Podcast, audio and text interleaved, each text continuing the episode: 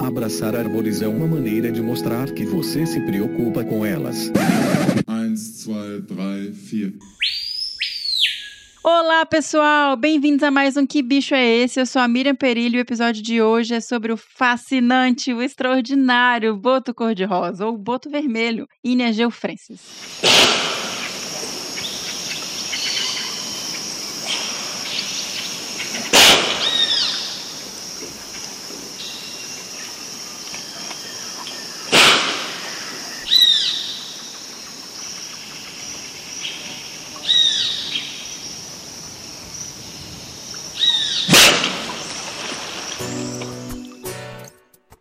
Parei, pensei, quase travei. Será se devo vir mais uma vez?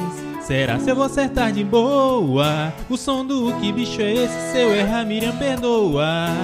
Não vou não, já pesquisei até no Wikiaves. Vou mandar e-mail, mas se errar não passo raiva. Agora eu vou no chute. Tô errando feio, eu tô errando rude.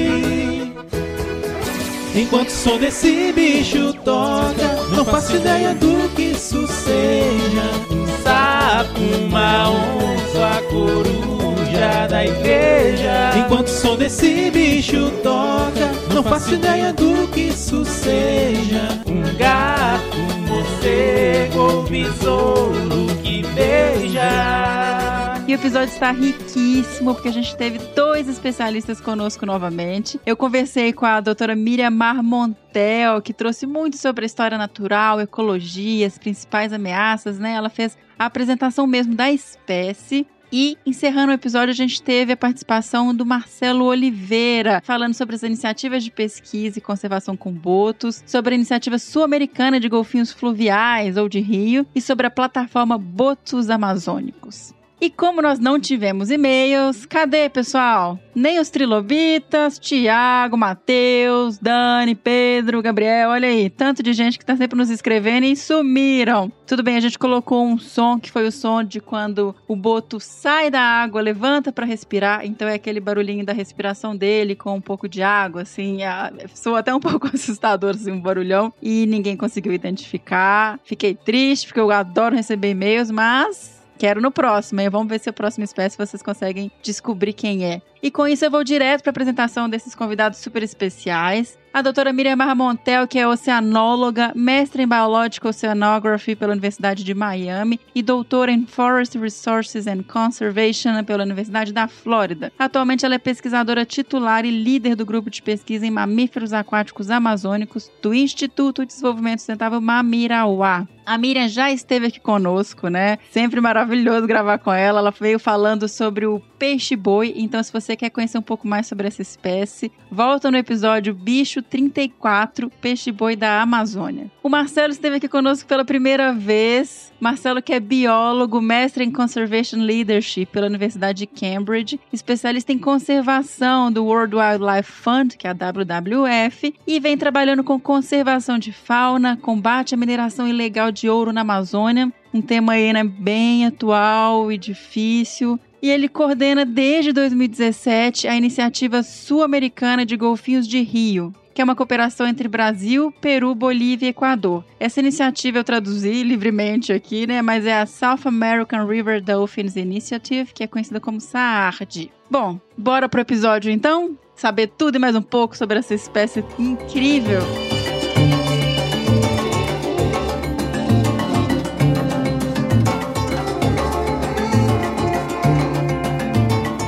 Olá, Miriam! Muito bem-vinda de volta ao Que Bicho é Esse? Que prazer enorme receber você aqui novamente. Agora para falar sobre um bicho tão, tão simbólico da Amazônia, que é o boto cor-de-rosa, né? Olá, Mirinha! É um prazer muito grande também estar aqui de volta. Uma conversa muito gostosa que a gente teve da outra vez, né, com o peixe-boi. E agora para falar desse outro bicho mágico da região também é muito, muito interessante. Estou muito feliz. É, é um animal tão fascinante, né, Miriam? Porque tem folclore, mas tem, ele é tão bonito, ele é tão diferente, único, assim, que eu fico tão impressionada. Então vamos começar por aí, né? Que bicho é esse, Miriam? Quais são as principais características do boto cor-de-rosa, ou boto vermelho, né? Que vocês também chamam. É até interessante tu teres falado isso, porque o, o, os ribeirinhos, né, conhecem ele desde sempre como boto vermelho. Ah, o nome cor-de-rosa surgiu quando Cousteau veio para a Amazônia, né, fazer aquela expedição dele, e aí eu acho que ele achou feio, né, chamar Red Dolphin ou qualquer coisa assim. Ou, ou na verdade, a cor dele é cor-de-rosa, é cor-de-rosa choque, tipo assim, a, a pantera cor-de-rosa é muito, muito especial o animal. Então, a partir daí, virou meio que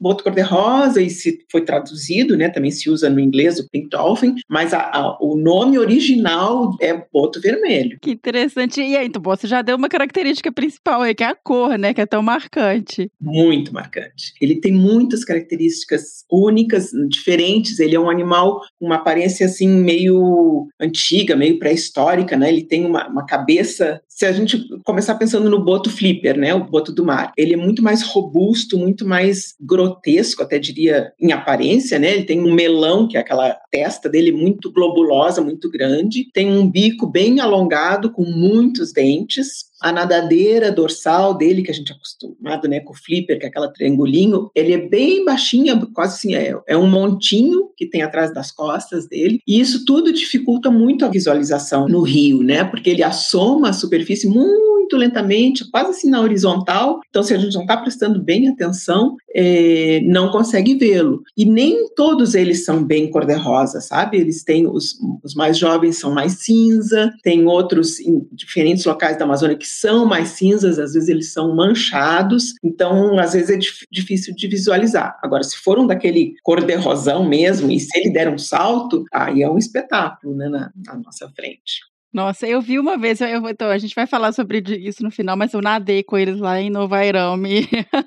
Caramba, é muito bonito, ele é muito bonito. Ele tem um, a pele é ela é macia, assim, eu não sei explicar. Muito lisa. Como, assim, todos os mamíferos aquáticos, né, têm pelinhos, né, são mamíferos, Sim. então tem quando são pequenos e tal, e depois aquilo tende a cair. Eles mantêm algumas vibriçazinhas no rosto, né, no, no, bico. Então isso também é bem uma característica meio antiquada, né. E a outra coisa muito interessante do boto vermelho é que ele tem as duas vértebras iniciais cervicais, elas não são fusionadas como nos outros mamíferos. Então ele tem uma flexibilidade muito grande, né, ele pode olhar bastante bastante para trás e ele se movimenta dentro da, da mata alagada com muita graça, muita leveza, sabe? Ele, ele realmente consegue negociar as árvores, né, que estão alagadas e procurar peixes lá dentro, quando outros, né, o outro golfinho da Amazônia, o tucuxi, ele é mais durinho, então na época que a, que a água sobe e alaga a floresta, o tucuxi não entra lá dentro, né, ele fica restrito aos rios, mas o boto vermelho consegue entrar lá dentro da mata alagada. Mas outra característica, Miriam, que eu acho,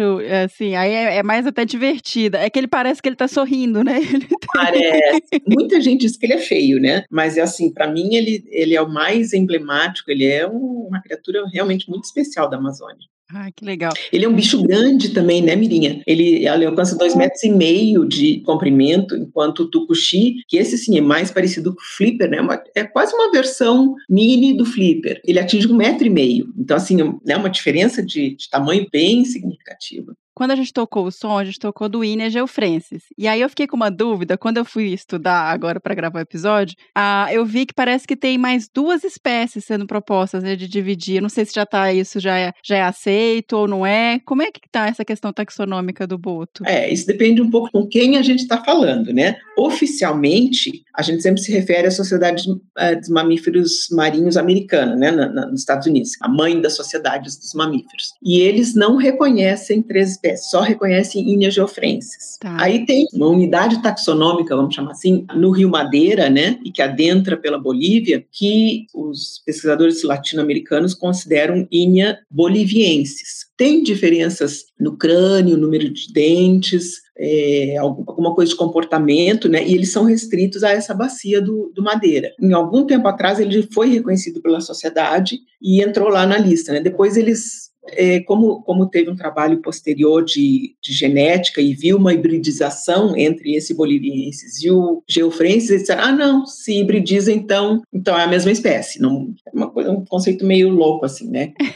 Então, agora, não, eles não consideram bolivianos, consideram como uma subespécie. E mais recentemente, em 2014, foi uma grande novidade, né, porque é um bicho enorme, foi descoberta uma nova espécie de boto na bacia do Tocantins-Araguaia, que também está separada da bacia amazônica, né? Só que ela foi reconhecida, a mesma coisa, tem diferenças no crânio, né, osteológicas, tem número de dentes, só que e, e genética. Só que a, a amostragem, tanto de ossos quanto de tecido brando, atualmente é muito pequena. Então, a sociedade ainda não reconheceu como uma nova espécie. E tem um grupo grande aqui no Brasil, porque ela é só brasileira, né? Uhum. É, que está fazendo um esforço grande de levantar mais é, material, né? Inclusive, nós temos trabalhos nessa bacia, mais material de osteológico e de genética para provar realmente que é uma outra espécie. E também sonoro, né? Porque tu, tu mencionaste alguma coisa sobre som, um trabalho que tem sido feito por um colega nosso de sobre acústica mostra que a fala, né, a conversa desses outros todos é diferente. Então é mais um indício de que é uma outra espécie, né? Nossa, isso é tão interessante. Eu vi alguma coisa sobre isso, que eles viram que a comunicação é outra. Que loucura. E Mira, qual que é a distribuição? É um golfinho, um golfinho? Tem chamado golfinhos de rio recentemente. Ah, perfeito. Ele é exclusivamente de água doce, né? E amazônico.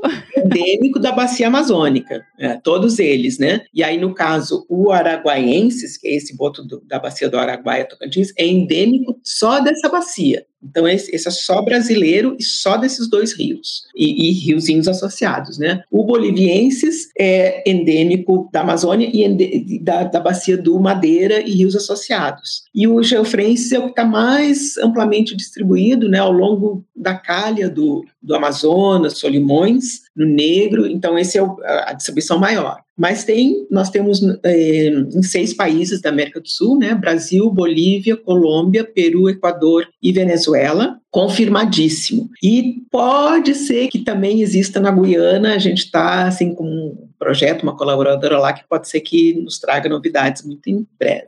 Ai, que legal, que ótimo. E dentro dessa distribuição, ele seleciona algum hábitat no rio específico ou ele... Sim, o boto vermelho, as duas espécies, né, preferem a próximo a margens de rio, mais do que no centro, né? Então, quando nós fazemos expedições de levantamento, a, a tendência é nós navegarmos a 100, 100 metros da margem, porque ali e depois 100 para fora, né, onde tem a maior concentração, porque ali é onde tem, vamos dizer, vegetação, onde tem berçário de peixes, então, obviamente, é onde mais eles encontram recurso alimentar, né. Mas o, o boto mais característico de rio durante toda a, o ano, vamos dizer, né, com as estações, é, a subida e a descida da água na Amazônia, é o tucuxi. Ele, tá. ele é mais específico de rio. O boto vermelho já ocorre mais em lagos, e adentra, como a gente estava conversando, a floresta alagada quando a água sobe. Então, é, tem uma diferenciação né, de, de hábitat, embora eles se sobrepõem. Na, na, a nível de rio, né, o, o boto vermelho também ocorre. Gente, imagina, deve ser uma coisa mais linda você ver um boto no meio de uma área de floresta alagada. É uma das imagens mais top, eu acho, daqui, né? Floresta alagada, porque a Amazônia toda é belíssima, né? E eu acho, as pessoas me perguntam, ah, quando é melhor de visitar? Eu digo, olha, depende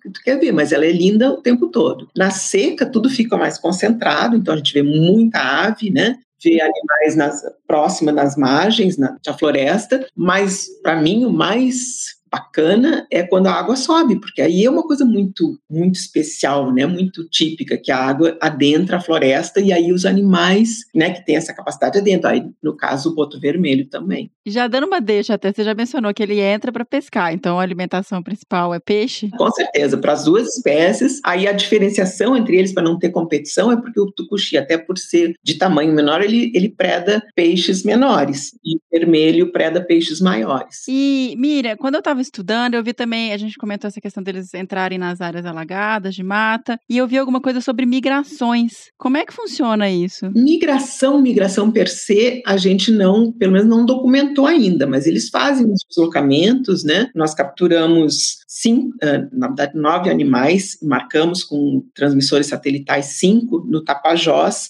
alguns anos atrás, e outros pesquisadores da América Latina também fizeram capturas na Bolívia, na Colômbia, e acompanharam esses animais. E nós conseguimos mostrar, assim, os deslocamentos, alguns mais curtos, de 30 quilômetros, e alguns mais longos, é, talvez 100, 150 quilômetros, assim, capacidade de se deslocar, isso tudo eles têm, porque eles são, né, um animal que nada muito bem, robusto, mas a, a, nós conseguimos é, documentar até cerca de 150 quilômetros. É bastante, né? Bastante, já é bastante.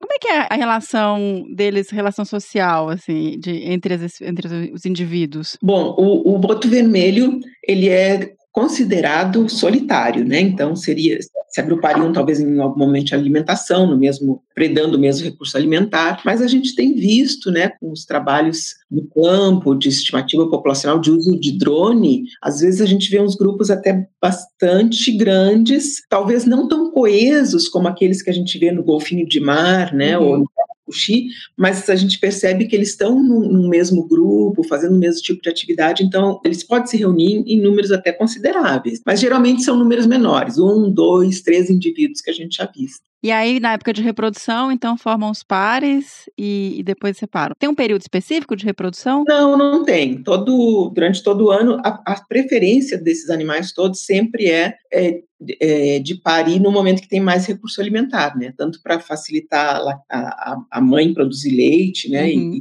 fornecer leite, quanto para o filhote começar a aprender a, a, capturar. Então, seria mais ou menos na época da seca, seria talvez um pequeno pico de reprodução, né? Que, é, que é, também dura de 12 a 13 meses a gestação. Mas ela ocorre, a gente encontra filhotes à vista, né, ao longo do ano todo. E aí ficam os pares, ah, fica com a mãe, um filhote com a mãe. Essa sim é uma relação muito, muito próxima, né, muito longa de aprendizado, né, que a, a mãe passa para o filhote onde ele tem que pescar, como pescar, enfim, tudo isso. E aí isso aí é, é interessante porque é uma relação que pode levar de um ano e meio até até quase seis anos, dependendo, né? Uau. É uma, é, a média é menor, né? A média é uns dois anos, mas, mas pode se estender por até quase seis anos. É, porque eu fiquei pensando até que, de repente, esses bichos que se locomovem em distâncias maiores não podem estar dispersando e, e saindo. Se bem que não é um grupo, né? Pode estar só explorando mesmo. Quem mais faz esses, esses locamentos longos, né? Como é mais ou menos de praxe também, no que a gente conhece dos mamíferos, são os machos. Os machos. Né? Machos uhum. jovens que estão explorando novos locais, buscando fêmeas. Então, isso também ocorre entre os botos. Perfeito. E como é que é, é assim, comunicação em, em golfinhos e, e, nesses grupos ele é muito complexa, né, Miriam? Tem, tem todo um repertório vocal, assim, incrível. Hum. E é a mesma coisa para os botos? Mesma coisa para os botos. Eles têm é, aqueles cliques, né, de comunicação mais social, então eles se comunicam entre si e, obviamente, a comunicação mais próxima é mãe e filhote, né? A gente até escuta, se colocar o, a, a ouvido dentro d'água, escuta o barulhinho dele. Ah, vocês tocaram, né? O barulho. Mas sabia que a gente tocou, o que a gente tocou, a gente pegou da Emos. E na verdade não é o som, é o som do, do dele respirando. Então, da, da hora que sobe, dá aquele, aquele barulho. Então, não é muito do, da vocalização. Aquele som também é bem bacana, né? Até é. às vezes, para quem não conhece, é meio assustador. Quando a gente tá num barco de noite, no meio do nada, né? De noite eles ficam passando em torno do barco às vezes, né, assusta as pessoas. Mas os, esses sons de comunicação são, são os cliquezinhos, né? Alguns a gente não escuta e esse assobiozinho a gente escuta. É, e tem contato muito, muito frequente entre mãe e filhote. E eles têm também a outra tipo de produção de sons, que são os sons de ecolocação, né? Que são aqueles que eles emitem através do, do, do melão, justamente depois recebem o eco através da mandíbula para se identificar, né? No ambiente. Porque as águas, aqui, a maioria das águas onde onde eles habitam são turvas, são barrentas, que são as mais produtivas, e os olhos são pequenos, eles não são cegos, mas realmente a visão deles não é muito boa, até porque não, não tem muito o que ver, né? Uhum. Então eles se localizam, se orientam muito através desse, dessa emissão sonora e do eco que eles recebem de volta, né? Aí eles conseguem perceber barrancos, né, a topografia do rio e identificar as presas também, né? Aí eles conseguem ver peixe, tamanho de peixe e mirar e seguir até lá para pegar. Ai, que legal, gente. Tem imagem disso, Miriam, desses bichos pescando? Temos imagens, aham. Deve ser fantástico de, de acompanhar. Muito bacana. Eu acho que como a gente, todo, qualquer pessoa quando conhece o boto fica fascinado e quando vê na natureza, ele virou motivo também de várias lendas do folclore, né, brasileiro, amazônico. Como que é isso lá? Ainda é muito forte? As pessoas comentam dessas lendas, né? Eu acho que eu, eu lembro desde criança de ouvir que o boto vira um rapaz que conquista meninas, é alguma coisa assim, né? Sim, ainda é bastante forte, Mirim, a gente escuta muito ainda disso. Eu acho que assim, desde o tempo que eu fui para lá, né, tem quase 30 anos, eu acho que já diminuiu um pouco. Pela chegada, né, de televisão, internet, outras coisas que eles escutam, mas ainda se escuta bastante essa lenda de que em, em noites de festa, né, costuma aparecer um rapaz alto, bonito, todo de branco, com uma cartola chapéu. na cabeça, porque isso aí estaria escondendo justamente o respiradouro, né, que ia entregar, né, as pessoas que, que não era uma pessoa, que era um boto. E esse rapaz dança, né, com as moçoilas da festa, ele é muito bom dançarino e tudo, e seduz as moças, né? E aí o que acontece é que no fim da festa, no fim na, na, de madrugada, essa criatura desaparece, né? As pessoas costumam escutar um splash na água, e nove meses depois a, a moça com quem ele dançou aparece grávida, né? Então, isso foi muito usado né, no, no, nos tempos passados para justificar gravidezes né, sem, sem pai conhecido. Ah, é filho do Boto, né, o Boto assim, pegou minha, minha filha, mas né, a gente sabe que, que não é verdade. Mas tem, inclusive, no passado ocorriam certidões de nascimento onde o nome do pai era Oboto. Sério? Era forte assim, era muito. É verdade. Conheço gente assim, que teve filho do Boto. É, eu, ach, eu sabia que era essa questão que era para justificar isso, mas eu não sabia que chegava ao ponto de registro. Uhum. Eu acho que atualmente não seria mais, mas houve sim houve registro de é, em cartório que o nome do pai era o Boto. Em termos de desenvolvimento comunitário e de, da percepção do boto, tem uma, uma questão até de ameaça, né? Entrando um pouquinho nas questões de, sobre ameaça para a espécie, que é a questão da caça do bicho para fazer isca, né? Eu fiquei muito impressionada. Você já me falou isso há mais tempo, não foi de agora, eu lembro de, de a gente conversar sobre isso. E eu tenho essa dificuldade de entender, porque é um bicho que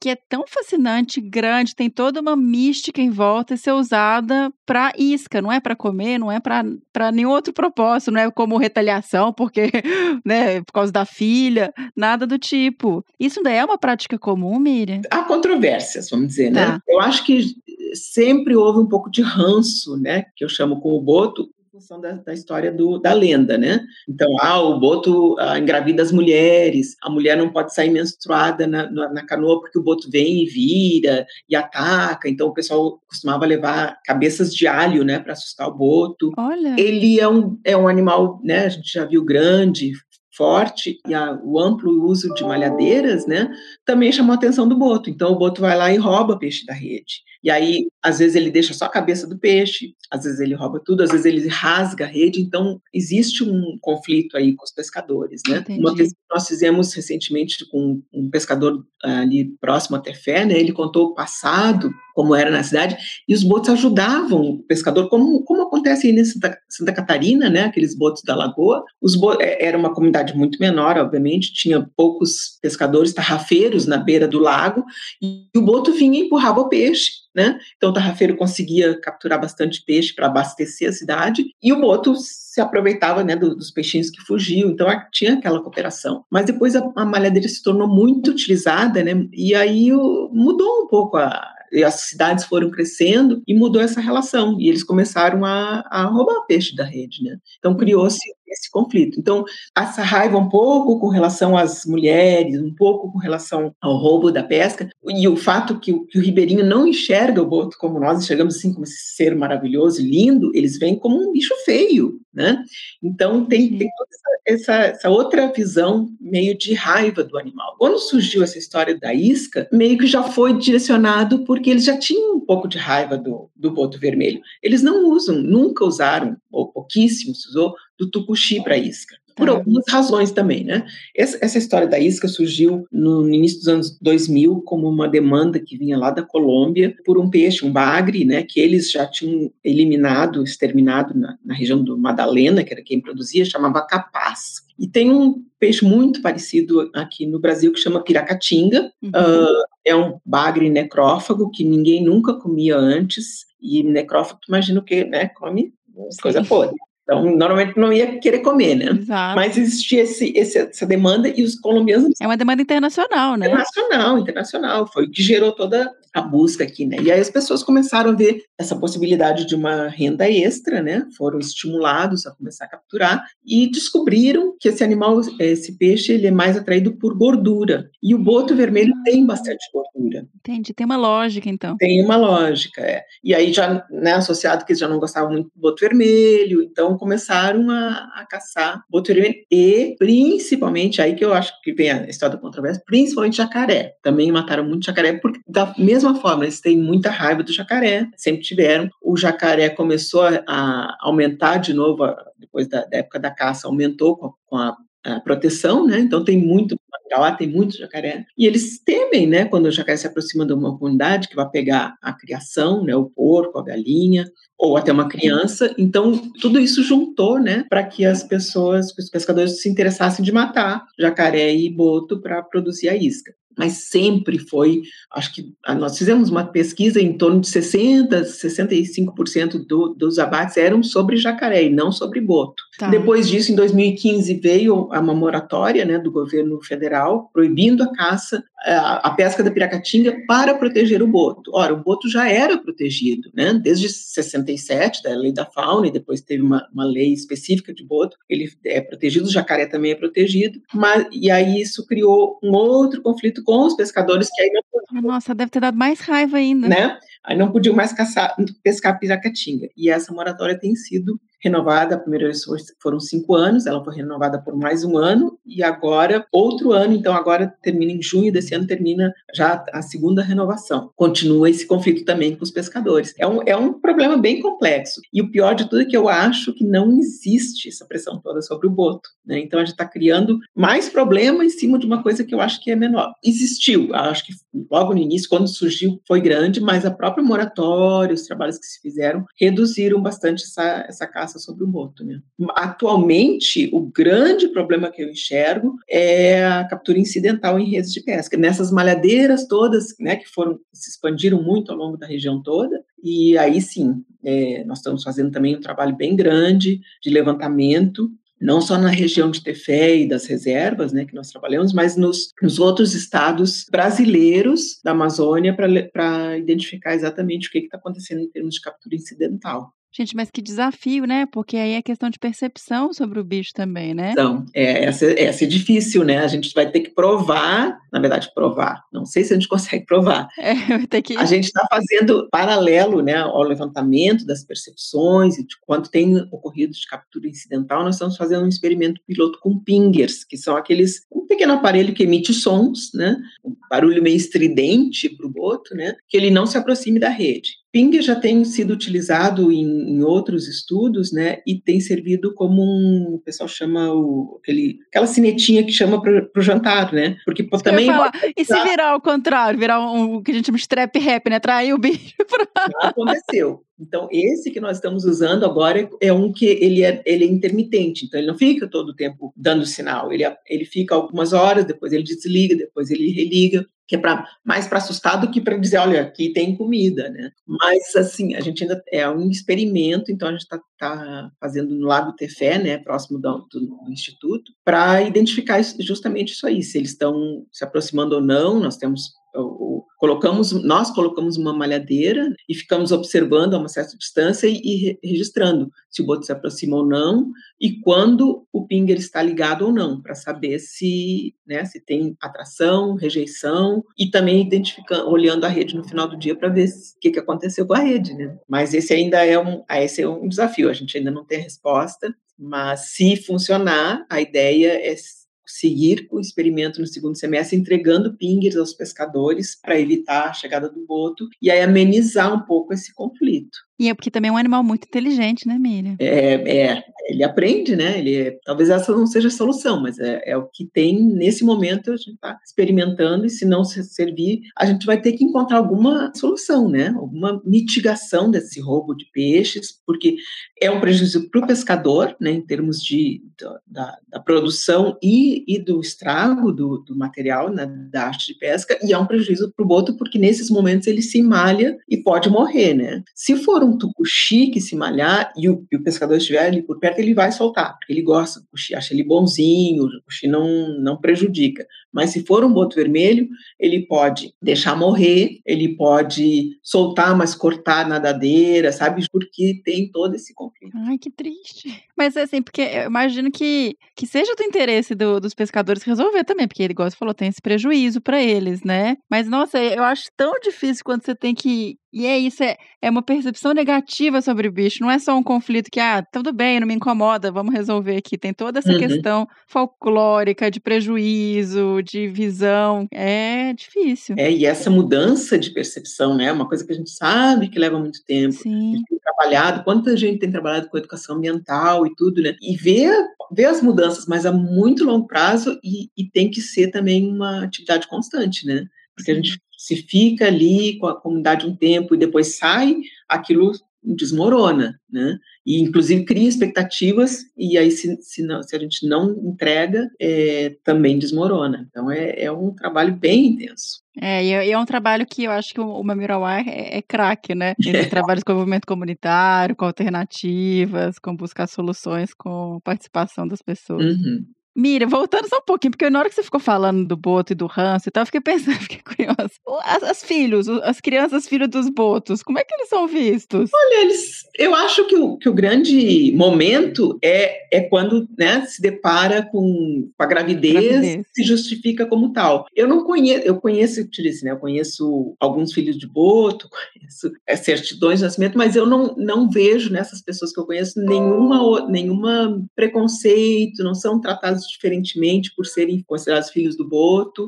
Se encaixa o, o, a comunidade amazônica, né? O, o, ribeirinho é muito acolhedor, muito, muito tudo, sabe? Então aquilo ali vai fazendo parte é, é uma família estendida, então to, todo mundo se aceita muito bem. É, e é, como tem essa justificativa, deve ser até mais aceito, né? Tipo, não foi culpa dela, foi é... tá tudo certo aí, tá? Então, o culpa, né? Como se a mulher tivesse é. culpa disso, mas nesse sentido. Continuando um pouquinho nas ameaças, eu nem, a gente nem chegou a comentar. O boto é considerado como em perigo, né? Pela lista da, da IUCN, da União Internacional para a Conservação da Natureza, a lista vermelha. O boto foi considerado vulnerável durante muitos anos, porque todas essas possibilidades de ameaças que tu até mencionaste no início, né? Depois ele passou uns dois anos ou duas viradas, né, de avaliação como dados deficientes, porque a IUCN passou a ser mais quantitativa, né? Então aquilo que a gente dizia vulnerável, né? No início de, ai, ameaçado, muitas coisas passaram no início e não tinha comprovação nenhuma. Então, Entendi. como ainda tinha poucos estudos,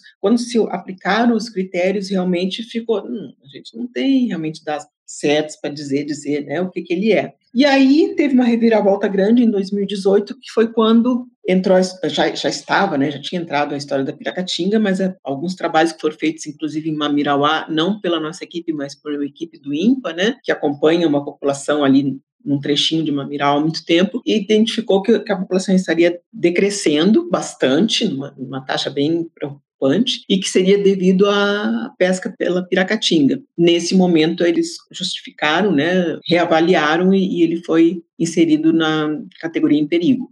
Inclusive teve uma tentativa de entrar em criticamente em perigo, mas houve várias uh, uh, contestações, né? Porque o que tu imagina quem, quem mais nesse momento está criticamente em perigo? Vaquita, né? No México, que tem acho que não tem nem 30 animais mais a vaquita, teórica, eu não sei se já foi até, porque eu vi outro dia um documentário que é assim, é deprimente, né? Tentaram manejar, o bicho morreu, não conseguem achar outro. É uma situação gravíssima. Então, esse realmente está criticamente, né? Tem Sim. outro, o Baiji, né? Que agora já é dado mais ou menos aquele da China, que já é dado como extinto, é, também era criticamente ameaçado porque realmente tinha pouquíssimos animais. Mas não dava para comparar com o boto vermelho. Embora possa estar tá acontecendo isso num, num, trechinho muito pequeno, é um trechinho muito pequeno que a gente não pode extrapolar para a Amazônia toda. E se tu entra num rio da Amazônia, tu enxerga muito o boto vermelho. Sim, não, não, é, não é a mesma situação. Então, apesar ainda assim, ele permaneceu em perigo muito em função da piracatinga, que eu acho que nunca foi, e agora menos ainda, é uma, uma ameaça tão grande. Eu acho que, tá. como eu disse, né, eu acho que a, a pesca incidental é a ameaça maior e não está muito bem quantificada, por isso que a gente está fazendo um esforço grande de quantificar agora.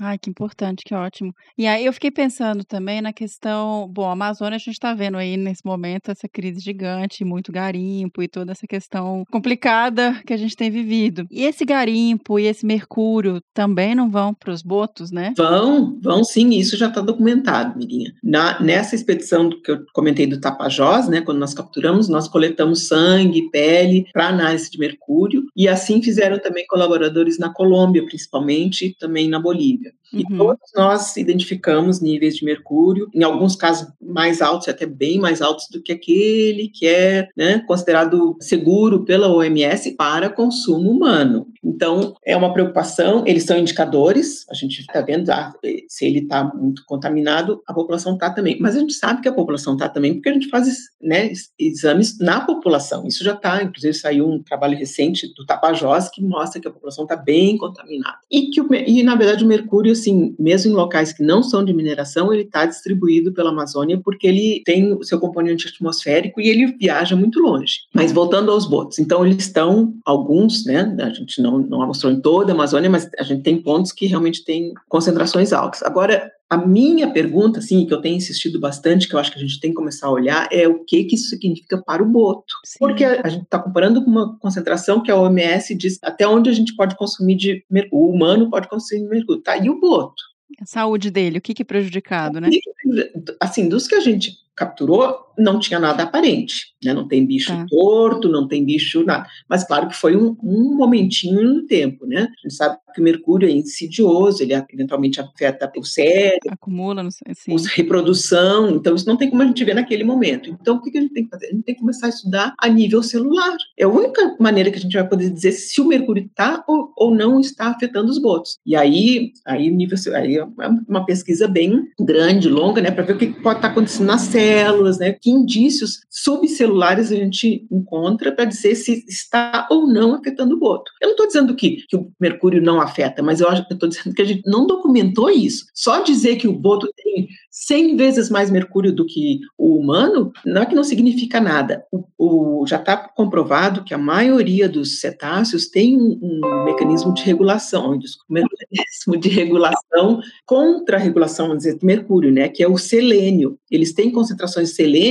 de um para um com relação ao mercúrio. E isso neutraliza, teoricamente neutraliza a ação do mercúrio. Eles são, o mercúrio é, é, é, sequestrado em nódulos específicos no fígado, então eles têm mecanismos com os quais lidar com o mercúrio. Pode ser que não faça diferença para eles se eles têm esse, esse, mecanismo. Entendi. A gente precisa ir a nível subcelular para dizer o que está acontecendo. E tem que controlar isso até né, nem só pelo boto, é pelas pessoas, né? Que estão comendo e que estão realmente claro. ficando prejudicadas. Mas Exato. que loucura, né? Mas que é, é, é difícil também, porque é uma escala, a Amazônia é tudo muito, uma escala muito grande, né? Muito difícil de estudar. Eu fico imaginando assim, como que vocês conseguem monitorar? Como é que vocês fazem? Vocês têm um monitoramento populacional? Igual você mencionou. Aí o CN pede alguns números, algumas informações quantitativas, algumas métricas para calcular. E nessa escala, com os desafios das áreas isoladas da Amazônia de acesso, como fazer esses monitoramentos, né? Parece que vocês já estão super modernos com drones e tal. Como é que vocês têm estudado os bichos? É, a gente se vale de algumas tecnologias para ajudar também e para ser mais rápido, né? Porque aquela história, conservação não dá para ficar patinando muito, né? Sim, exatamente. Ah, é ameaçado ou criticamente ameaçado, tem algum ponto que ele está mais ameaçado, a gente precisa desvendar isso logo. Mas tu tem razão, a Amazônia, e eu sempre gosto de dizer, a Amazônia não é a Amazônia, são várias Amazônias, Sim. né? Para começar, que a gente tem pelo menos três tipos de água, né? Água branca, que é essa mais turva, cheia de nutrientes, que vem lá do, do, do sopé dos Andes, né? Uhum. É, fertiliza muito tudo, super produtivo. Tem a água preta, que é mais dos, dos rios que, vem, que nascem nos escudos mais antigos, então não tem muito nutriente, tem muito ácido úmico, e por isso é aquela cor Sim. meio preta. E a clara, que é aquela do, do xingu, do, do tapajós, que é a menos produtiva, tem muito pouco nutriente. Então, tu vê, nutriente, estou falando pH, concentração de é tudo diferente nessas águas. As ameaças que existem em cada um deles também é difer são diferentes, tem função, né, delas serem diferentes. Então não é só uma Amazônia, são muitas, né? Uhum. É, então o que a gente tem feito? A gente graças a Deus que a gente tem um apoio assim já há alguns anos, né? Um grupo, nós criamos um grupo grande, o SARD, é, de que é, que é um consórcio entre os países, né, que, que mantém botos nos seus territórios, para fazer pesquisa e conservação. E essa junção desses grupos já tem gerado muito conhecimento muito rápido. Então, nós fazemos amostragem, né? Nós temos já essas expedições de estimativa populacional, em, acho que já tem mais de 30 ao longo da Amazônia legal. É, nós mesmos do Brasil já, já mostramos uns, acho que uns 10 rios, né, variando as cores por aí e, e os locais de, de, de distribuição, justamente para ter uma ideia, tendo essa amostragem, né, estimativas populacionais e quais são as ameaças que ocorrem, a gente tem uma ideia mais, mais ampla do que acontece na região toda. Porque não dá para, como eu tinha dito antes, né, não dá para fazer um trabalho em um rio e dizer, e, dizer que é tudo igual, porque não é, não é. Tudo, é, cada um, cada rio tem sua característica.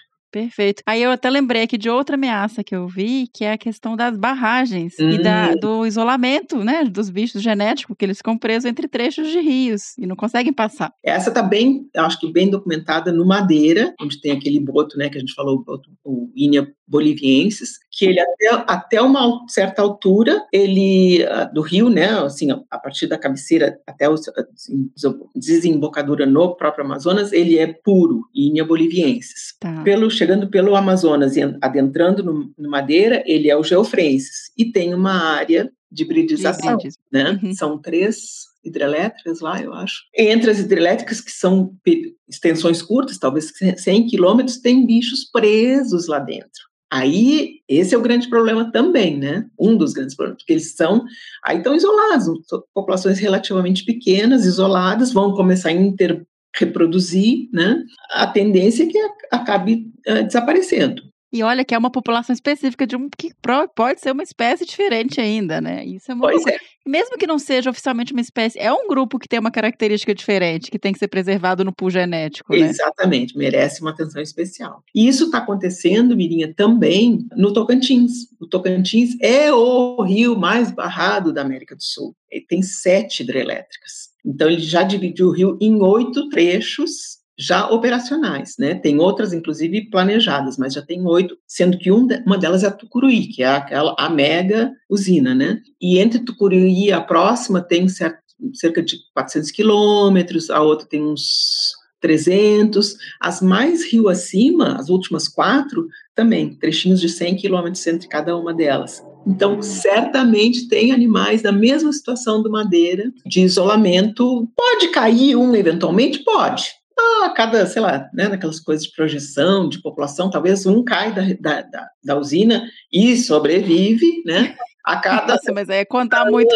Né, 50 anos, 100 anos, pode, né, pode ter uma misturinha ali, mas assim, a gente está falando de números muito pequenos. Então, essa é uma preocupação grande que a gente tem também nesse grupo. E o Brasil é o mais importante, porque é o que mais tem barragens, né? Inclusive, agora em julho, nós vamos fazer uma expedição Autocantins, desde a Foz, em Belém, até Serra da Mesa, nas cabeceiras, fazendo estimativa populacional, para ver o que, que acontece né, nesses trechos maiores e nesses trechos menores, tentar estimar a população e, e começar a dar uma. Ah, o que, que nós vamos fazer com isso agora, né? É, isso que eu ia perguntar, tem alguma proposta de alguma medida, de algum tipo de, de mexer, alguma construção que permita que passe, ou algum manejo mesmo... Translocação. Translocação, exatamente. Surpreendentemente, Mirinha, não. E isso eu acho que tem a ver com as conversas com hidrelétricas, né? A gente conversa muito entre nós, os conservacionistas, né? E acho que a gente uhum. tem que trazer esse pessoal. Tem sido feito estudos, né? Tem os EIAs que tem que fazer, eles têm que é, atender certas exigências da, do IBAMA, mas as coisas têm ficado no estudo, né? Tá. Faz o estudo, atende aquilo ali e, e ninguém dá o passo adiante, que é como é que nós vamos resolver essa situação. Então, a gente tem essa preocupação com barragens, eu acho que agora Tocantins vai ser um marco bastante grande, porque como tem tantas, né, a gente vai, e está na nossa mão, especialmente né, nós, o SARD, que não, não atuava ainda na época do Madeira, mas nós vamos também ter que dar uma, não é só dizer, ah, tem tantos e tantos e tantos, mesma história do Mercúrio, o que é que nós vamos fazer com isso? A partir daí a gente vai tentar provocar uma discussão grande de barragens, que vai incluir também Madeira, para ver se, se seria de translocar, porque alguma coisa nós vamos ter que fazer. Perfeito, e agora entra no, na outra questão que eu quero saber, a minha culpa aí na história, porque eu acho que o turismo, ele é sempre bom desde que ele seja regulado e que ele Uhum. seja feito com, com cuidado e com, né, focando realmente na, na preservação, na educação e na conservação dos animais. Eu, por exemplo, eu, minha irmã mora em Manaus muitos anos, eu trabalhava em Porto Trombetas, então eu fui algumas vezes em Novo Airão e aí fui lá e nadei lá com o boto. Não era um lugar lotado, era um lugar pequenininho, mas o pessoal tava cevando os bichos, provavelmente, né, tinha todas essas questões. E eu não sei qual que é o impacto disso, se tem um lado positivo, se tem algum tipo de estratégia para fazer isso melhor, como é que é essa questão do turismo, também não sei se é uma coisa muito pontual ali, né, para desse turismo para ver os botos e para ter esse contato. Tu sabe que não é mais tão pontual, né? Não? Tem os prós e os contras, né? Tem sempre o, o pró de, né, de divulgar, das pessoas verem, enxergarem de perto, e aquilo é, suscita uma, uma admiração, né?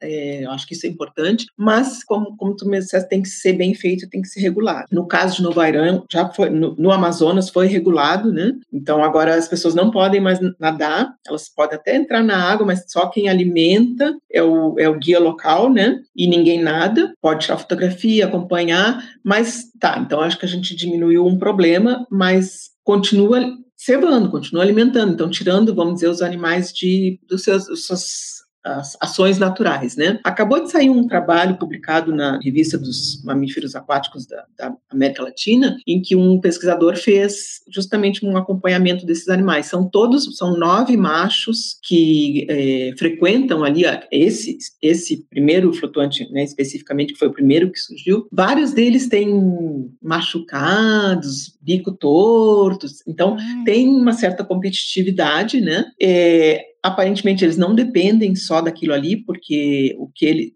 o que é fornecido, né, que é permitido ser fornecido, é pouco com relação ao que eles necessitam consumir, então eles, eles caçam fora também, né? Mas existe essa atração, obviamente, e existe essa, essa possibilidade de interação negativa entre eles. É um assunto bastante complicado e está regulamentado de certa forma, porque tem esse aí, mas a partir desse aí já, já surgiram sete novos flutuantes e não tem ninguém olhando, né? Talvez para esse aí que é o mais, mais emblemático, mas não tem ninguém olhando o que, que acontece nos outros. E eu acho que nos outros acontece ainda, né? A interação e passa a mão.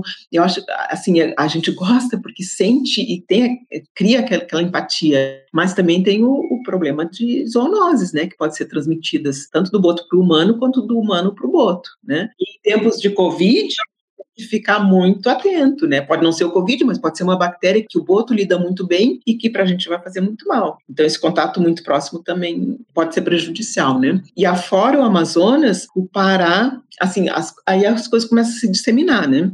É, no Pará, em Mocajuba, já está até bem documentado e é um um problema que tem que ser resolvido. O pessoal também serva no mercado municipal de Mocajuba. Tem um grupinho de botos que, que frequenta, ali tem machos e fêmeas, e as crianças se jogam na água, brincam com eles, dão alimento. Mas assim, eu já vi até Netuno ali no meio. Netuno, o palhaço ping-pong, sabe? Não, tem gente que Meu Deus, que, que bagunça! faz fotografias, faz... Então, assim, aí, isso aí não dá, né? Isso aí também já é totalmente fora. Só, só, o fato de estar ali, assim, não, não tem uma regulamentação no Pará. Então, é, é outra discussão que está surgindo de se conversar, né, já vendo a experiência do Amazonas, que é muito importante, assim, que as pessoas sejam educadas e vejam aquela interação, mas que não, não se ultrapasse certos limites. Uhum. E Miriam, eu perguntei já a questão dos estudos, como que vocês fazem monitoramento, né? Como é que funciona isso? Você mencionou agora que está indo para uma expedição, e eu fico muito encantada assim com a sua dedicação e a sua a sua paixão por trabalhar com esses bichos. E eu acho que quem trabalha na Amazônia tem que ter esse tipo de encantamento, de curiosidade, de e de desprendimento, né? Porque não é nada fácil. Cada expedição dessa não é uma coleta de dados simples, né? É uma expedição, é uma coisa que requer uma logística louca, assim. E eu fiquei pensando na sua experiência aí, há quantos anos que você já está trabalhando com os botos, Miriam, com os peixes boi, né? Com a Mamirauá? Olha, já estou para completar 30. Pois é, 30 anos. Você teve alguns momentos, assim, que você teve algum tipo de encontro, alguma coisa muito. É como que escolhe um, né? Mas assim, com, com estudando os botos, alguma coisa que te marcou? Tem, tem, tem. É uma que tem a ver com nadar. Olha só. Foi numa expedição até, na verdade, foi até antes de Mamirauá, antes do SARD, né? Bem no início, quando eu vinha ainda como estagiária na Amazônia, e nós fazíamos umas, uh, nós pegávamos carona num, num, barco de outra pesquisa, íamos de Manaus até Tabatinga, né, na fronteira com a Colômbia, contando. Era, era uma estimativa muito simples, assim, nada parecido com o que a gente faz agora, que é super sistemático, detalhado, né? A gente tira muitos parâmetros. Era assim, olhar, ah, eu vi um, um boto vermelho, eu vi um tucuxi, ah, e, e tem um canal, né, que agora faz parte do, de Mamirauá, dentro dos limites de Mamirauá, que é o Atiparanã, bem na, na fronteira, no final do, de Mamirauá, e que depois desse tempo, né, nós já fizemos uma expedição de, de levantamento, e assim, é, é, a casa do boto. Muito, muito, muito boto vermelho, assim, a gente cansava de, de anotar. Mas nessa época, a gente parou o barco em, em certo momento e nós fomos, entramos na água, na, só para se refrescar, né? E chegou um bando de botes. E aí foi assim, nossa, uma super experiência, porque eles nadavam, sabe? Eles eram curiosos, se aproximavam da gente, fazendo um contato, né, de pele, e tinha filhotes no meio. E aí os filhotes eles não deixavam, a mãe passava sempre entre nós e o filhote. Mas assim, aquilo foi uma experiência, aí me conectou mesmo com os botos. É. Até arrepio aqui pensando. Uau. E aí, você mencionando isso, eu fiquei tão curiosa. Eu queria que você contasse para quem não conhece a Amazônia, porque é uma realidade muito diferente para quem nunca foi, né? Como é que é assim uma expedição? Vocês, eu, eu, trabalhei, eu fui estagiária da Mira, gente, no Pantanal, por um pouquinho tempo mais com Ariranha, mas até para Ariranha, que era uma coisa pequenininha, eram expedições curtas, mais perto, a gente tinha uma organização de comida, de água, de preparo, de, organiz... né, de, de uhum. toda uma dinâmica. E isso na Amazônia é outra escala. Uhum. Aí eu queria só que você dividisse como é que vocês, né, tipo, ah, a gente organiza, sai uma equipe, vai para tal lugar, fica para ter essa ideia de como que funciona isso? Eu vou te dizer como é que eu estou planejando essa do Tocantins, que isso. é a, próxima, a, a próxima do Tapajós, Tocantins em julho, mas eu acho que essa é a mais desafiadora. Essa até eu tomei com medo. Aliás, eu fiz um rec dela, peguei uma, uma caminhonete e dirigi, de, na verdade, desde Marabá até Brasília, por, né, fui por terra, parando em cada cidade, procurando piloteiro, procurando apoio de hotel, assim, na beira, né, vendo o que, que uhum. seria preciso para quando nós entrarmos no Rio, saber o que fazer, né, porque é, num, é um local que, na verdade, eu já fiz até Tucuruí uma vez, em 2014, mas essa, essa outra parte alta eu nunca fiz, então eu precisava conhecer, porque como é que eu vou chegar lá e, e é barbada, super conheço, mas lá, né, sem conhecer nada, eu precisava conhecer. Então, eu fui de 2.700 quilômetros lá, foi até muito divertido, né? É, gostei bastante, eu gosto bastante de estrada também. Mas a ideia é nós, de Belém até mais ou menos Imperatriz, no Maranhão, né? Passa por Tucuruí, chega mais ou menos até Imperatriz. A ideia é um barco regional de dois andares, que é como normalmente a gente faz as expedições grandes, né, de 400 quilômetros. Essa vai ser de 2 mil quilômetros. Uau, 2 mil quilômetros! Percorrer o rio todo, mas não nessa embarcação mais confortável. Essa vai só até, talvez, o que é 600 quilômetros, até Imperatriz é uma embarcação regional de dois, dois andares, né? Porque quanto mais alto, mais visibilidade a gente tem dos animais, e a gente tem uma equipe de cerca de 12 pessoas para esse trecho, né? Nós temos dois observadores de proa, dois de popa, anotadores para proa e popa, tem quem, aquele que fica olhando com o distanciômetro, que a gente está na distância certa da margem, né? Tem quem controla a velocidade, tem que ser constante, tem aquele que ajuda a trazer o cafezinho, tem aquele que substitui, né? Quando a gente, assim, sempre um está em descanso, descanso, que a gente fica, Mirinha, das seis da manhã até as seis da tarde, ou quando o sol nasce até o sol se põe, com os olhos na água. Porque a gente não pode, se a gente tirar o olho da água, pode levantar um boto e a gente perder. Então é, é realmente intensa, intensa, sol, chuva. Chuva, assim, se for fraquinha, a gente leva. Se for muito forte, aí pode molhar o equipamento e aí a água fica muito pururuquinha, também não dá para enxergar. Então, a, a, nesse momento a gente para. Mas se não, é do nascer do sol ao pôr do sol durante tantos dias quantos, né? E essa expedição vai ser uns 30 dias, é, for necessário para cobrir a distância toda. Aí, quando chegar em Imperatriz, começam as corredeiras, várias corredeiras ao longo do Tocantins, e começam depois também as barragens. Então, não tem como mais passar com barco grande. Então, a partir daí, vão ser voadeiras. Por isso que eu parei em cada cidade procurando piloteiros, porque não tem um que faça também todo o rio, né? É, conheça todo o rio. Porque tem isso, né? Tem que conhecer o rio, tem, cada um tem os seus peculiaridades, e aí fica perigoso até. É, não, e ainda mais com várias corredeiras que tem, e pedrais, né? Tem que conhecer. Então, alguns poucos fazem assim, talvez mais lá na, na parte alta, né? Podem ultrapassar uma barragem e fazer a outra também, mas geralmente vai ser barragem, vai ser é, ponto de parada e trocar de piloteiro. E nos outros trechos, que são 400 quilômetros, a maioria deles não faz 400. Então, assim, a cada 100 mais ou menos, que é o que a gente consegue fazer por dia, a gente vai trocar de piloteiro. E aí a gente vai ter que reduzir bastante a equipe, né? Aí vão ser só quatro, dois na proa e dois na popa, mais o piloteiro. E essa equipe é que vai seguir desde Imperatriz até Serra da Mesa. Talvez 20 dias de, de viagem nessas condições, né? E aí fica um pouco mais difícil, né? De alimentação, né? A pernoite a gente vai ter que pernoitar nessas cidades, tem muitos locais que tem cidade, tem outros que talvez a gente tenha que acampar. E o que a gente está buscando agora é um apoio por terra, porque eu acho que isso vai ser importante. A gente fez assim no Araguaia no ano passado, porque quando a gente chega num porto, sabe, tem, se tiver que passar para cima da barragem, vai ter né, uma carretinha, uma coisa, e conseguir aquilo na hora pode nos fazer perder muito tempo. Né? Então a gente vai ter alguém que vai acompanhar, enquanto a gente vai por água, um, um carro vai por terra para dar todo esse apoio, trazer a comida. A gente almoça no, no barquinho também, então ele tem que trazer, a gente já tem que sair com um lanchinho, né? Então é assim, é uma logística bem pesada, mas assim, eu nunca fiz uma tão pesada assim, mas eu estou bem satisfeita que eu fiz o reconhecimento e vai ser uma também bastante mais cara, porque é uma região, Mirinha, diferente do que a gente está acostumado de pesca esportiva. Então, os piloteiros cobram muito mais. A gente vai na época da alta temporada. Então, vários, vários desafios, mas assim, esses desafios também nos movem, né? Porque Sim, com certeza. É, é, como tu diz, cada dia que a gente está na Amazônia, cada dia a gente vai para o campo, é uma coisa nova. Aparece sempre, sempre uma coisa nova que tu descobre que tu te extasia com aquilo, sabe? É muito, é, é muito gratificante. Ai, gente, que, que sonho!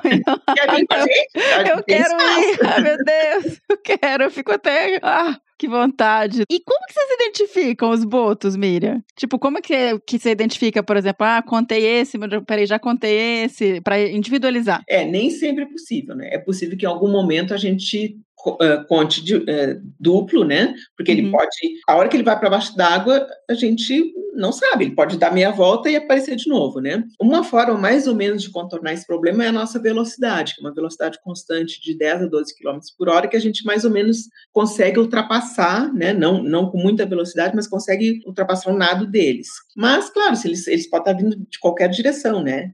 Na nossa direção, contra a nossa direção, ou atravessando o rio. Então, vai ter momentos que a gente vai contar duplo e não tem como saber. Por outro lado, a gente vai perder alguns, né? Porque eles estão submersos. Então, depois que a gente preencher todas as nossas planilhas, voltar para casa, fizer toda a, a limpeza de tudo, né? Aí a aplicação do, do, método estatístico tem a ver com distance. É o distance, né? Imaginei. É. É. E, e, e, outras cositas mais, né? Uhum.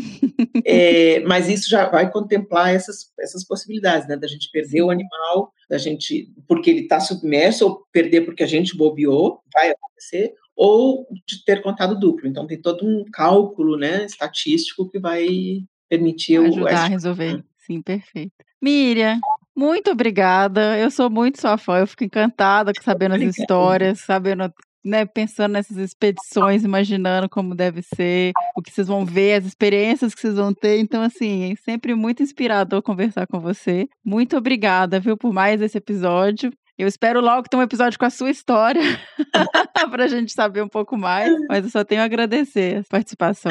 Eu que agradeço, Mirinho. Adoro essas conversas contigo. E assim, tu vê que eu fico desasmada porque é, é fascinante, né? O que a gente faz é fascinante. Eu gosto de que as pessoas. Queria que todo mundo fosse conhecer a Amazônia porque eu acho que precisa, né? Uma coisa tão especial nossa do país e esses bichos que a gente trabalha também que eu acho que todo mundo precisa ir até lá e ter essa experiência também. É, é e é, isso é impressionante, né? Eu fico pensando, a gente vai para tanto lugar do mundo e não vai para Amazônia e é tão assim, é tudo tão rico na Amazônia. A floresta, os bichos, o povo, as culturas, sabe? É, é tudo tão fascinante que eu acho que, gente, vai tirar férias, vai para a Amazônia, conhecer a Amazônia, porque é muito especial. E tomara que a gente continue mantendo ela, né, Miriam? Porque tá bravo. A gente tá fazendo a nossa parte, brigando bastante, né? Gerando conhecimento, que também Isso. é uma, uma das formas, né, de preservar, mas também a partir desse conhecimento começar a aplicar é, aquela coisa da, da conservação mesmo, aplicar em políticas públicas, né? Fazer a diferença, dar uma solução para o que a gente está vendo. Perfeito.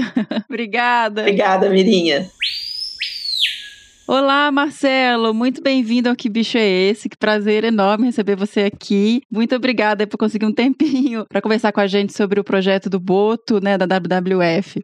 Ah, eu que agradeço o convite, prazer estar aqui com vocês. Marcelo, eu conversei antes com a doutora Miriam Marmontel, né, ela trouxe toda a questão de história natural, ecologia dos botos, e a gente mencionou brevemente essa iniciativa que vocês têm hoje. Eu queria que você trouxesse um pouquinho o que faz esse projeto, qual é a escala escala, né? O projeto do Boto é um projeto grande, um projeto de grande escala, que vai além de fronteiras, que tem vários países envolvidos. Então, me conta um pouquinho como que é essa iniciativa. Sim, esse é um projeto, a gente é, chama ele de SARD, que vem do inglês South American River Dolphin Initiative. É uma iniciativa para a conservação de botos na América do Sul. Ela envolve vários países, onde existe ocorrência de botos de água doce. Brasil, Colômbia, Peru, Equador, Venezuela e agora, mais recentemente, estamos inserindo também Guiana, porque temos registros de botos que até então não haviam para aquela região. É uma iniciativa que tem uma estratégia única para todos os países. Importante dizer que a maior população de botos de água doce está na América do Sul. São do, do, dois continentes, né?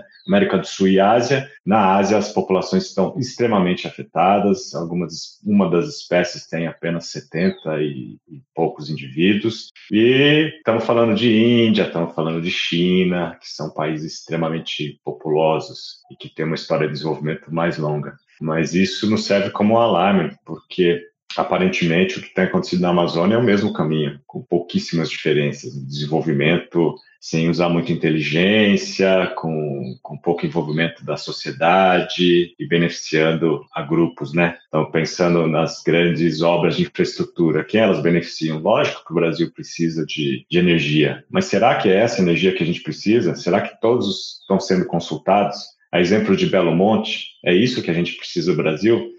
E essas, essas usinas trazem impacto direto nas populações. Outro impacto que Miriam deve ter dito, os garimpos ilegais, né, que estão impactando é, pessoas por toda a Amazônia. A gente tem é, dados que já mostram pessoas 30 é, a 70 vezes com nível acima do permitido, do considerado seguro pela Organização Mundial de Saúde.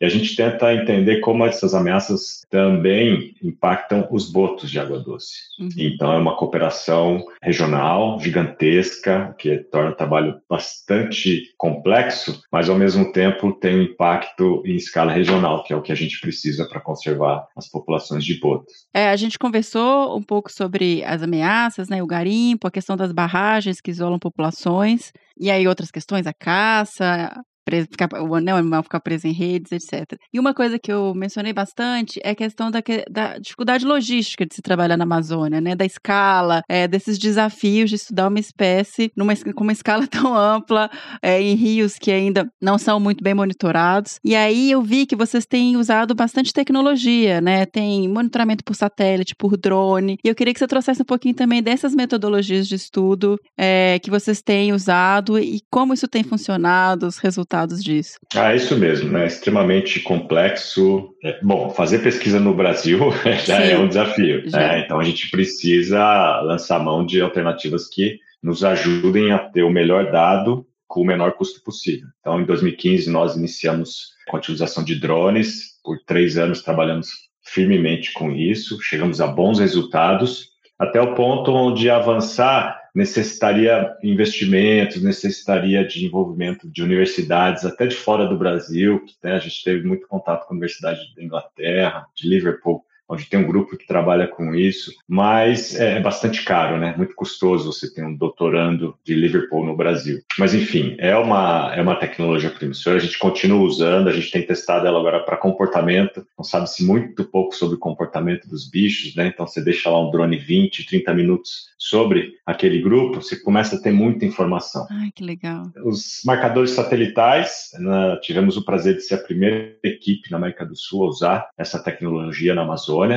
foi seguido pela Colômbia e pela Bolívia. Hoje, praticamente todos os países, exceto Venezuela, pela condição né, social que eles têm lá, muito difícil, é, todos os países já é, fizeram uso dessa tecnologia. Então, já temos hoje próximo de 60 animais já monitorados por isso. É um número extremamente relevante, já estamos usando outros modelos é, na Colômbia, porque tem algumas particularidades, né? Que capturar um animal, instalar um... Isso um, que eu ia perguntar. Custa mais de 100 mil reais fazer um exercício desse, para você monitorar seis animais por oito meses. Então, será o que vale mais? Fazer isso ou trabalha com uma comunidade onde sabemos que está é, tá havendo um conflito com pescadores. Então a gente tem feito muito essa análise. Então é importante, é relevante, mas a gente precisa sempre dosar é, onde colocar nossas energias. Ainda mais com recurso limitado, né? Então. Exatamente, extremamente. Né? Apesar que nós temos uma situação muito privilegiada, essa iniciativa tem cada vez mais ganhado doadores internacionais, e para esse ano que entra agora, a gente começa o nosso ano, a gente manda ano fiscal em julho, então, de julho a junho do próximo ano, essa iniciativa toda ela vai ter por volta de um milhão e meio de reais para trabalhar. Mas isso numa escala amazônica é nada. Se fosse um milhão e meio de reais para o Brasil, diríamos, nossa, que bom, estamos bem cobertos. Mas, enfim, são desafios que a gente é, vive desde sempre que tem ficado cada vez mais difíceis. Né? Mas agora a gente está pensando, é, estamos adotando e vamos iniciar o teste de equipamentos, primeiro, os chamados pingers, que são como repelentes para botos, né? eles são colocados nas redes dos pescadores. Para o nosso ouvinte que não entende, o pescador lá na Amazônia, ele tem uma rede, ele está a horas de distância de qualquer lugar onde ele possa comprar outra e ele não tem dinheiro para comprar então, quando um boto identifica que tem peixes na rede, ele vem e tenta tirar o peixe. Se é uma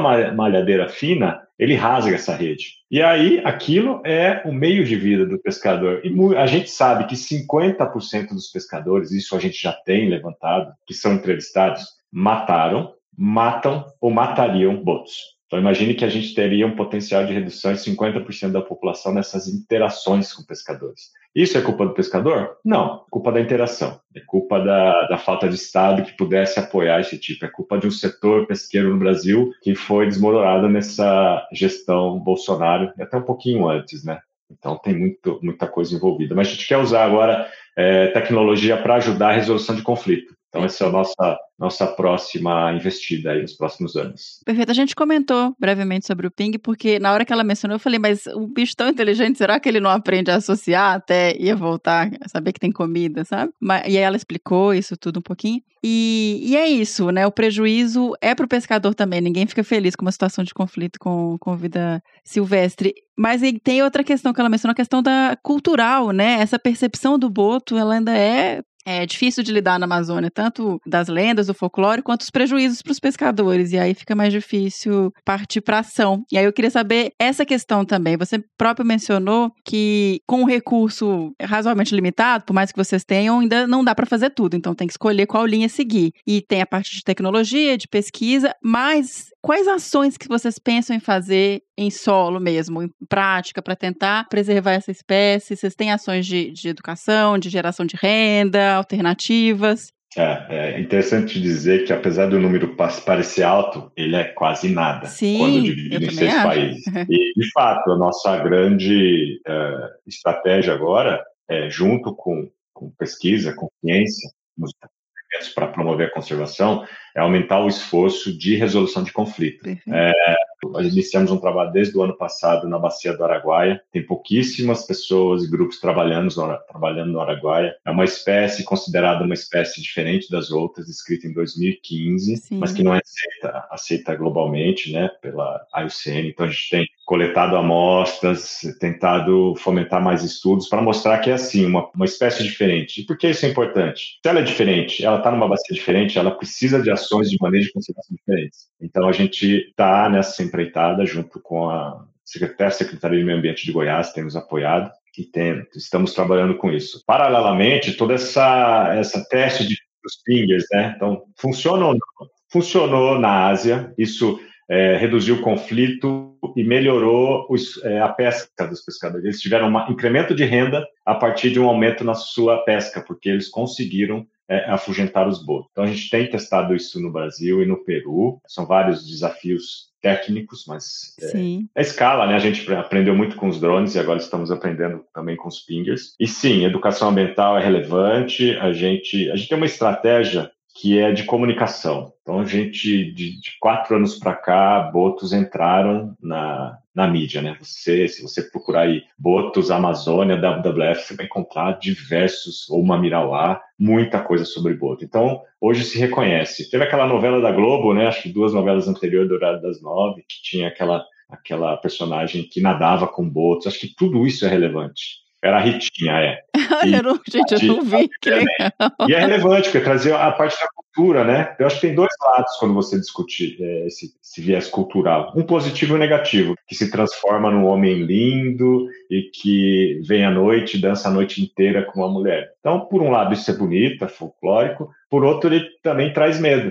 Tem mulheres que têm medo de engravidar de botos na Amazônia até hoje. E tem pessoas que usam isso para fins que você não imagina. Eu li num jornal em Manaus de um, um senhor que estuprou sua filha, que tinha problemas mentais, né, tinha alguma, deficiência mental, e que ela engravidou e eles defendiam que era o boto. Então, para você entender é, onde chega a relação com esses animais. Então, é complexo, que a gente entende é que ainda dá para manter a maior população de botos do planeta, que está aqui no Brasil. Ela está na Amazônia, ela está na América do Sul, mas a maior população está no Brasil, porque é quem tem a maior, é o país que tem a maior área de distribuição desses bichos. Então, a gente tem uma super responsabilidade e um mega desafio. Perfeito. Agora que você mencionou essa questão de uma população e, e deu essa escala global, eu fiquei perguntando que uma, uma coisa que eu não é, discutir com a Miriam é a questão climática, de impacto de clima para esses bichos. Tem algum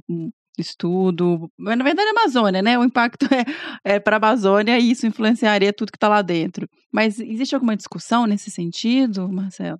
Existe discussão, mas ela ainda não entra nesse nível de detalhamento, dizendo qual seria o impacto em botos. Mas a gente tem observado mudança nos pulsos, né, nos fluxos hidrológicos, e isso impacta. A gente tem é, também notado que é, das nascentes, né, você muda como vem a sedimentação que vai por toda a bacia amazônica. Isso sim, já existem estudos mostrando que há impacto. Então, correlacionar a mudança climática com boto, a gente já consegue de alguma maneira. Agora, estudos modelando, dizendo uhum. onde vai ser o problema, onde a gente deveria é, centrar esforços, não. E te digo que um grande problema de fazer essa modelagem é que a gente ainda não tem o mapa de distribuição do boto real. Nós acabamos de fazer um trabalho junto com uma, um grupo da UCN, que é o melhor grupo para trabalhar com modelagem, e a gente está expandindo a área de botos do mapa oficial da UCN de 2010 e 11 em centenas de quilômetros. Ou seja, tem muito rio que tem boto que não aparece no mapa. E tem muito rio que aparece que tem boto, mas não tem. Ah. Muito, inclusive, ocasionado por já mudanças hidrelétricas, aquela população desaparece, enfim. Então, se a gente não sabe a distribuição, modelar qualquer impacto fica quase que é, impossível, né? Então, a gente precisa avançar também com isso e estamos avançando. Eu diria até que é a passos largos. Que ótimo, porque é isso, né? Você tem a informação básica, é onde que tá e quantos tem, né? Então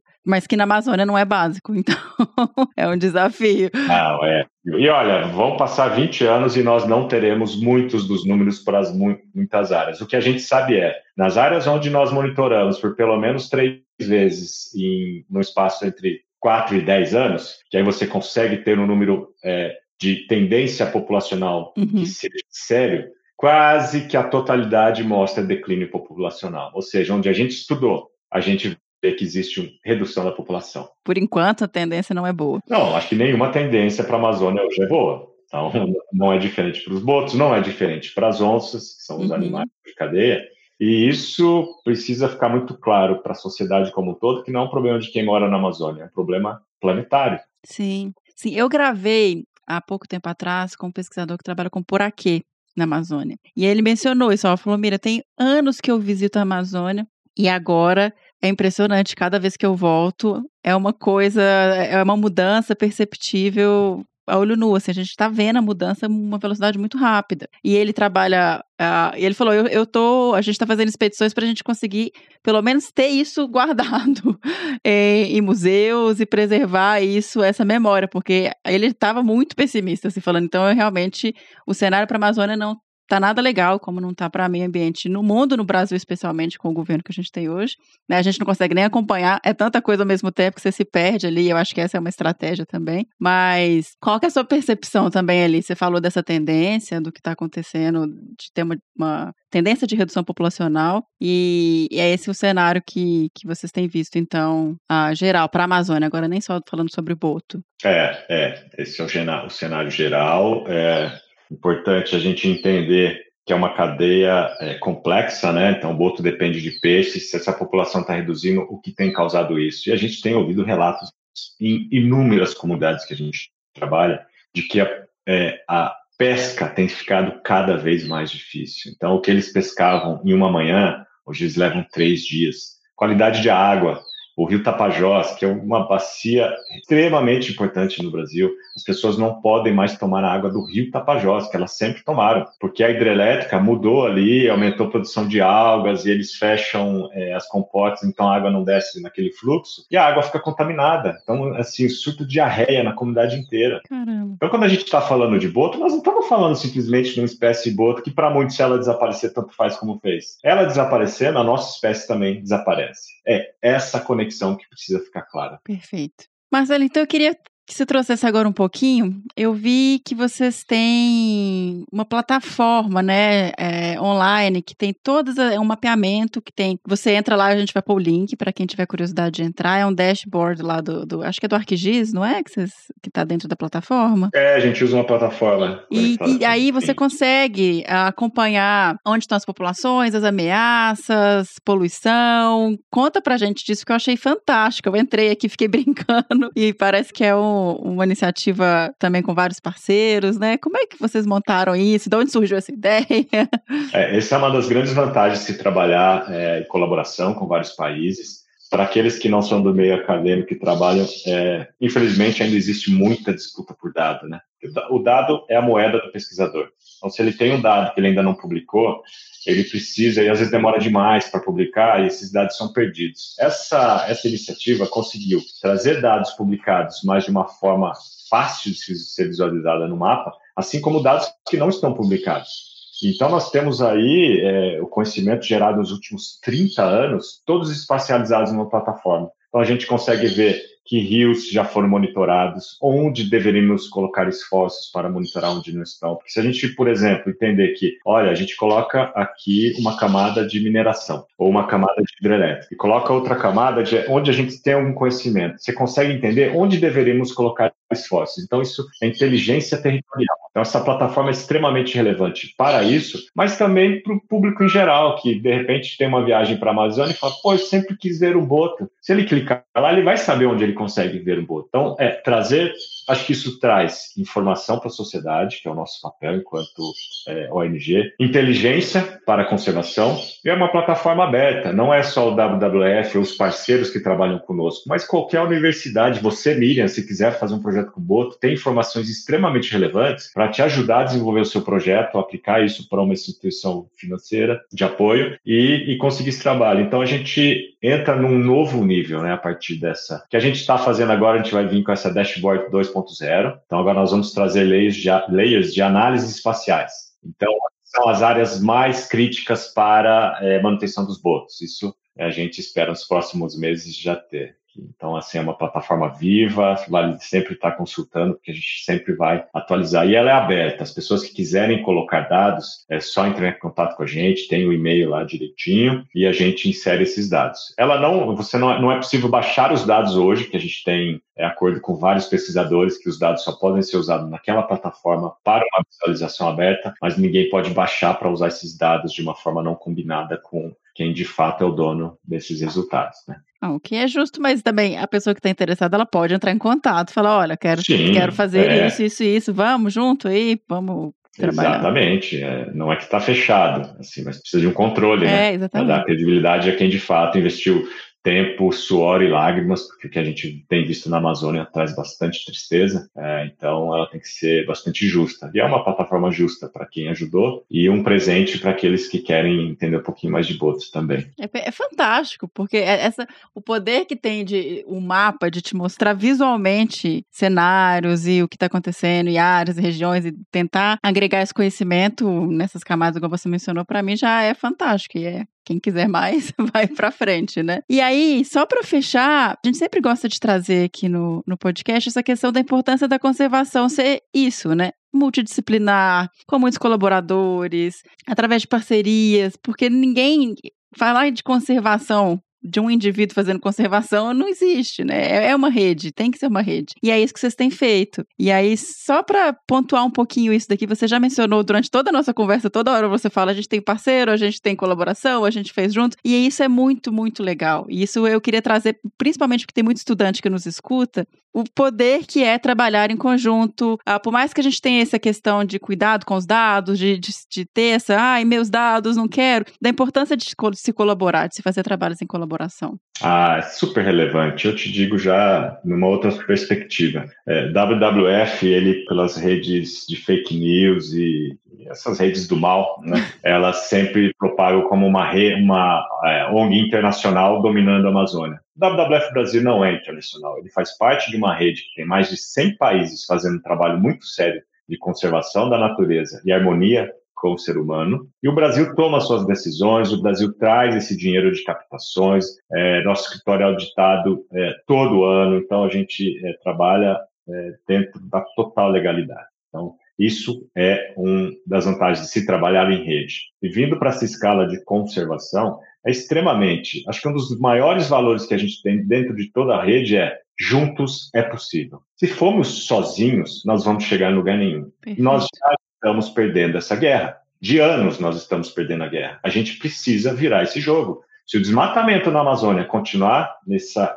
nesse nível acelerado, em 10 anos a Amazônia começa um processo que não tem mais retorno ela vai passar por um processo de savanização, e você já deve ter tocado nesse assunto. Sim. E as pessoas não entendem, assim, ah, mas eu já ouvi coisas do tipo na pandemia, por que não nos avisaram? Os cientistas sérios há anos estão avisando que o que nós estamos fazendo para a Terra vai trazer problemas sérios, inclusive endemias e pandemias. Então a gente tem avisado. E aí eu me coloco que eu também estou avisando como cientista, como pesquisador, gente, estamos chegando num ponto onde a única maneira de mudar esse jogo é através da colaboração. E a colaboração é esse estudante que está nos ouvindo, é, ele precisa levantar sua voz, que seja ser um ativista de sofá. A rede hoje, a internet, tem um poder gigantesco. Sim. Ou você falando com a sua tia, com o seu tio, seja mudando o voto daquele que quer votar para aquele que está detonando a Amazônia. Uhum. Isso é colaboração. Não é só estar tá lá no campo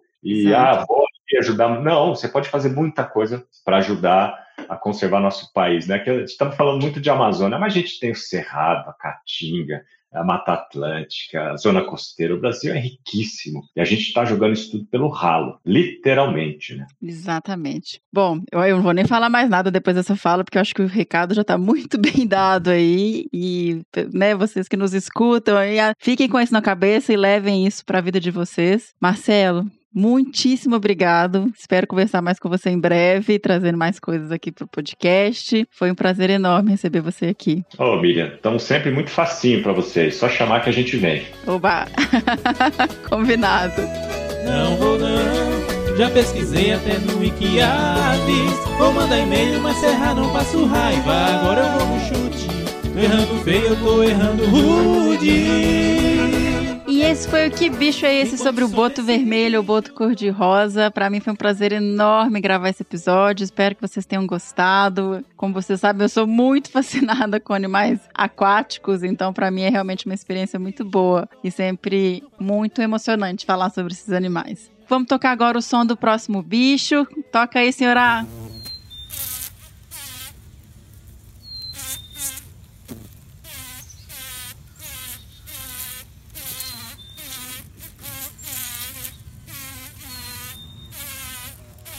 Mm-hmm.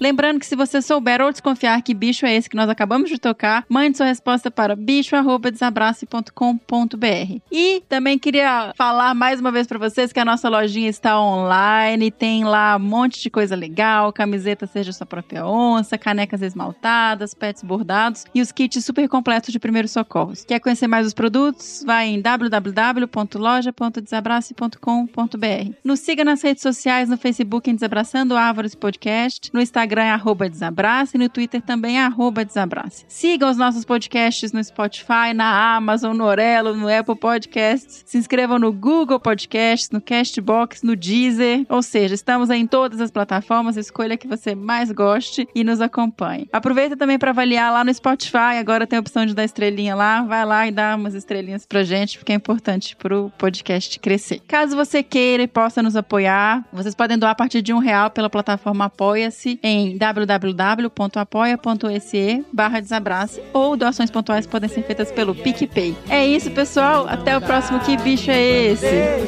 Enquanto o som desse bicho toca, não faço ideia do que isso seja, mas mande um e-mail e não devolverá.